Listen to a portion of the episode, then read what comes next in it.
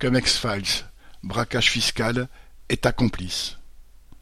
En 2018, un groupe de médias de plusieurs pays révélait que les banques utilisent depuis des années un montage pour voler le fisc d'États comme la France ou l'Allemagne au profit de leurs riches clients.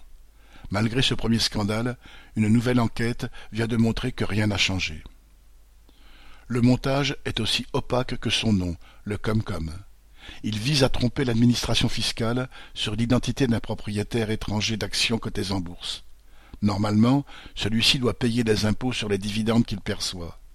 Les grandes banques françaises proposent à leurs clients, contre une commission, d'héberger leurs titres le temps du contrôle fiscal, leur évitant ainsi toute imposition. Les rentiers français peuvent évidemment profiter de l'aubaine au prix de quelques manipulations supplémentaires. Banquier, c'est un métier. Le collectif de médias a révélé que ce système est utilisé depuis au moins une quinzaine d'années par toutes les grandes banques comme BNP Paribas ou la Société Générale et que c'était un secret de polichinelle dans les sphères dirigeantes. À tel point que, quelques semaines à peine après la parution de l'enquête en 2018, les députés ont fait mine de prendre des mesures. L'Assemblée nationale a voté une réforme censée y mettre fin. Mais même cela a été jugé trop contraignant par les capitalistes. Alors, quelques jours après, en décembre 2018, les députés votaient une nouvelle série d'amendements qui rendaient inopérantes leur propre réforme. Résultat, le système du cum-cum continue tranquillement d'enrichir les grands actionnaires.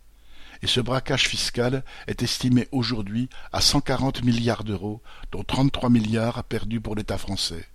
Trois fois plus qu'en 2018.